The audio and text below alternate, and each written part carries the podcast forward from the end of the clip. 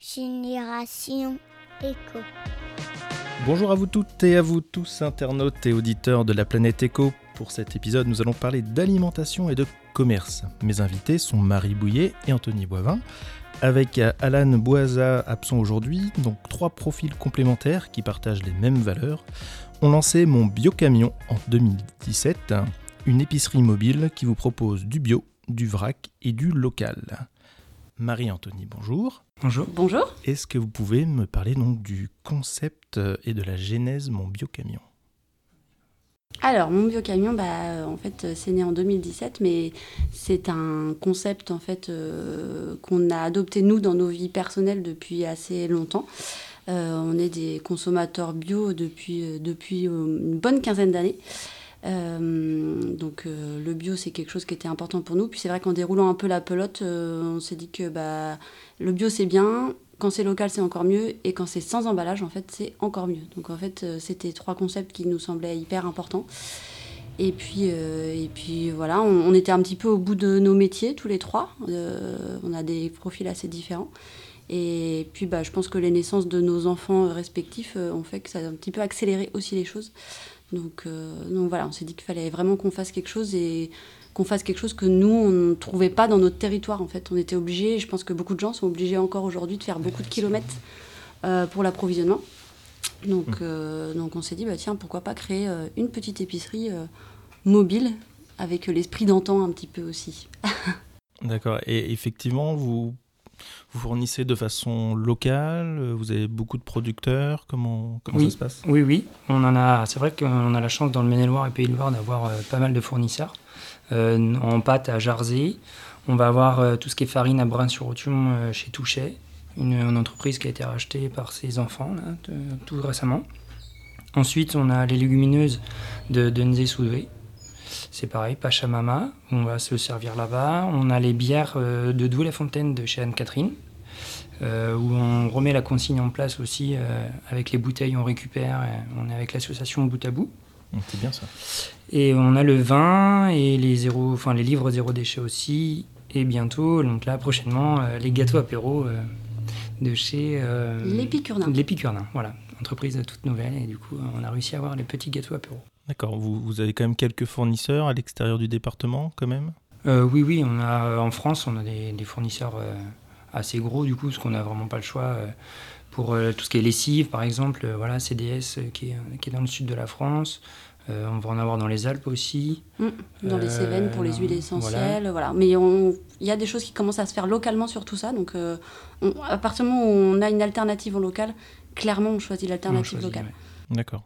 Et euh, des produits étrangers peut-être éventuellement Oui, mmh, bah, on n'a pas, le choix. Tout ce qui est riz basmati par exemple, voilà, en, France c'est très compliqué. le cacao. le cacao, l'huile d'olive aussi, du coup on en fabrique en France, mais euh, pour une question de prix, une question, euh, voilà, on peut pas tout avoir non plus, donc euh, on l'a choisi en Espagne.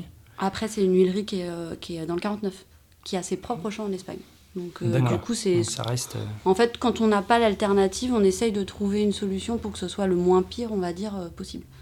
D'accord, oui, donc, quand même un fournisseur local. Voilà. Voilà. Mais voilà, qui lui produit un peu. Produit en Espagne. Mais du coup, on est sous label bio français. Donc, c'est des choses qui sont aussi importantes pour nous. Hum, complètement, oui. Et euh, donc j'ai vu que sur le site euh, monbiocamion.fr, on peut commander en ligne et aller euh, donc directement être livré dans un magasin partenaire. Est-ce que c'est un concept qui fonctionne? Combien vous avez de partenaires aujourd'hui ça fonctionne pas mal.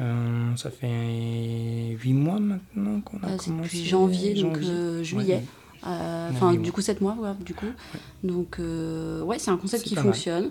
Après, on n'est pas encore. Enfin, on aimerait que ça se développe plus. Euh, clairement, parce que je pense qu'il euh, y a plein de gens qui, qui seraient intéressés. Euh, mais c'est vrai que c'est une démarche aussi à faire, puisque du coup, nous, l'idée, c'est que la première commande, elle est livrée avec des contenants papier dans une cagette au nom de la personne. Et ensuite, la personne, il faut qu'elle vienne récupérer sa commande et laisser des contenants vides pour que la prochaine fois, on utilise ces contenants. Donc je sais que ça, c'est un peu, ça peut freiner un petit peu, un petit peu au début, en fait. Euh, mais bon, je pense qu'une fois que le roulement est pris, d'ailleurs on a des clients qui ont déjà pris le roulement, ça se fait euh, nickel et euh, vous payez en ligne, commandez en ligne et retirez chez un commerçant de proximité, c'est parfait quoi. Effectivement, parce que vous avez combien de points de vente, si je puis dire, avec le camion On doit en avoir. alors, point de vente, alors, vous voulez dire. Alors, pas forcément. alors, point de vente, si, ça peut être combien en termes de partenaires. Oui. Mais au niveau du camion, vous déplacez sur combien de marchés, en fait, plutôt? Bah, ça On est en moyenne sur 7 emplacements.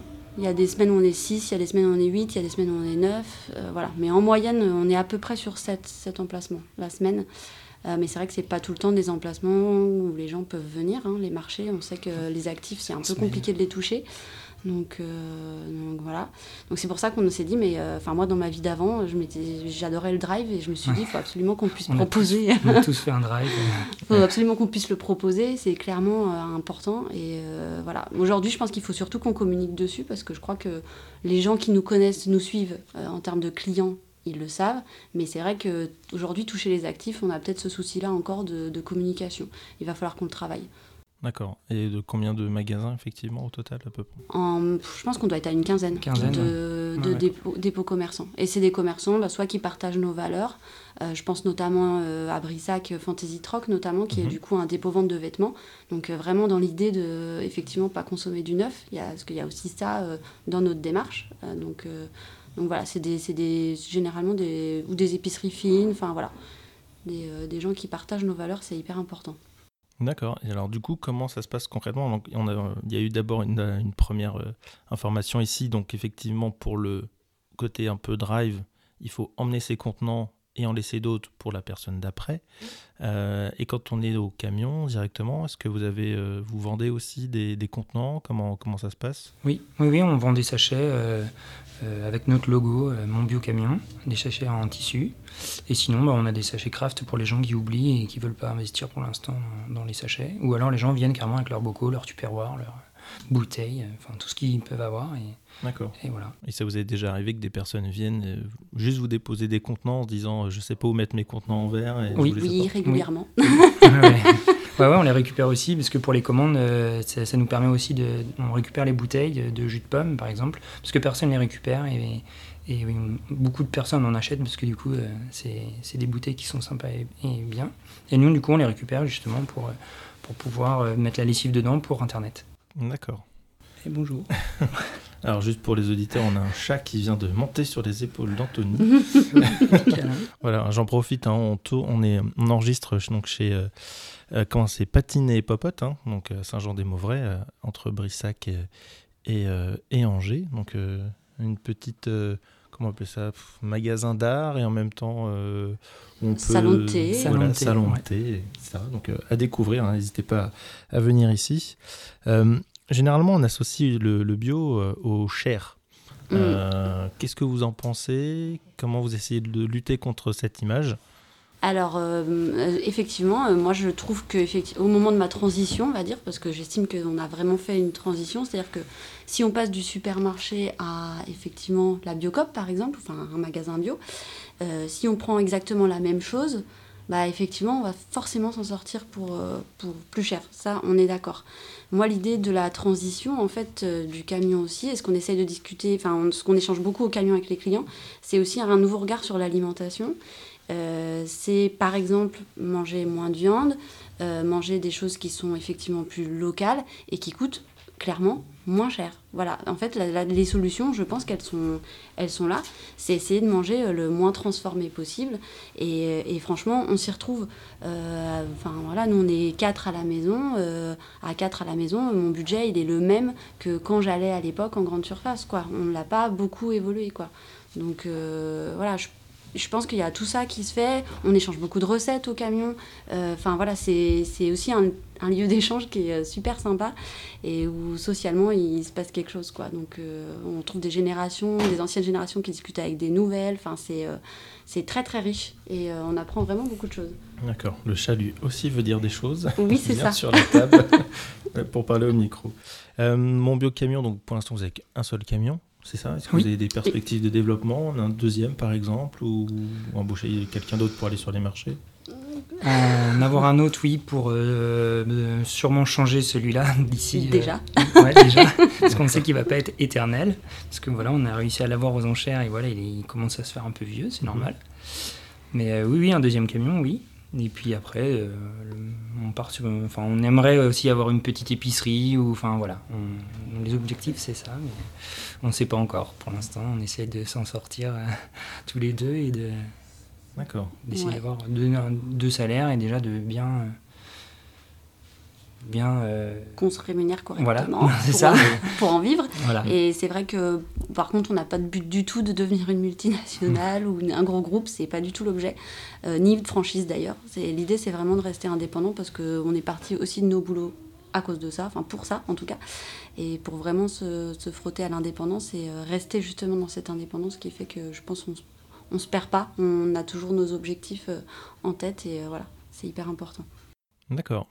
Euh, on va sortir un peu de, mon beau camion. Je, vais poser une question en fait à, chaque, à chaque podcast euh, de façon euh, un peu régulière, notamment sur est-ce que vous pensez que les générations futures vont avoir un peu cette fibre éco et qu'on va voir émerger de plus en plus ce type d'initiative?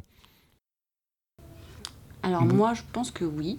moi pour avoir du coup des sœurs qui sont plus jeunes que moi et du coup qui euh, justement sont dans ces générations-là, qui sont encore aux études ou qui sortent des études euh, Moi, je pense que oui. Et, en tout cas, j'ai envie d'y croire. ça me semble hyper important. Je pense qu'on est clairement au pied du mur sur tout un tas de sujets. Et qu'effectivement, si, eux n'avancent pas, euh, voilà. Mais je pense qu'ils ont déjà des notions. Enfin, ils s'en rendent même pas compte, je pense, pour certains. Alors après, je dis pas que tout est gagné parce que, parce que voilà, on est aussi une génération très très connectée. on sait qu'être connecté, c'est aussi beaucoup de déchets. Donc euh, voilà. Et il faut réussir en fait à, faire l'impasse là-dessus. Je pense qu'il y a des grosses décisions qui doivent se prendre en tout cas, mais je pense qu'ils sont conscients des enjeux en tout cas. Enfin, moi c'est ce que je ressens. et c'est à nous aussi, de, dans l'éducation de nos enfants, dans, tout ça, de nous montrer mm. que c'est aussi important de faire attention à la planète, faire attention à plein de choses. Mm. Et puis même sur les marchés, enfin un peu où on, est, où on est sur les marchés, on le voit de plus en plus que il y a toute génération, nous, sur nos clients, c'est vraiment toute génération. Quoi. Ça va de 20 ans à 60 ans. Et, ouais, clairement, y a, au début, tout le monde nous disait, mais vous devez voir que des personnes âgées, euh, des, des retraités, etc. et nous, les premiers, on s'était projeté plutôt là-dessus. Et, on est super content de voir des jeunes, enfin, on a des étudiants, moi je, je, le vois, je le sais, ils nous l'ont dit, euh, voilà, on est étudiant, on n'a pas un gros budget, tout ça, donc justement, c'est là où on échange beaucoup. Et euh, bah, là, on vient d'être sollicité pour, par l'Université d'Angers pour participer au Campus Day. Ah, super. Ouais, au mois de septembre. Et justement, bah, ils ont envie de mettre, faire un village développement durable. Et du coup, justement, d'échanger avec les étudiants à ce sujet, quoi, savoir comment on peut s'alimenter euh, mieux, euh, à budget euh, correct. Donc voilà, les... donc on sent que ça bouge quand même quoi, pas mal. Et oui, on attend aussi nos enfants qui sont dans des écoles qui commencent à être labellisées zéro déchet, où ils ont déjà, moi l'école de mon fils, les derniers pique-niques qu'ils ont fait, l'école a noté sur le papier zéro déchet. Donc on est vraiment sur... Enfin, je trouve que c'est chouette comme impact. C'est un, grand pas déjà. Mm. Marine, Tony, merci beaucoup. Merci, merci à vous. Pour cette interview pour euh, le podcast Génération Echo. Super. Merci. Merci, au revoir.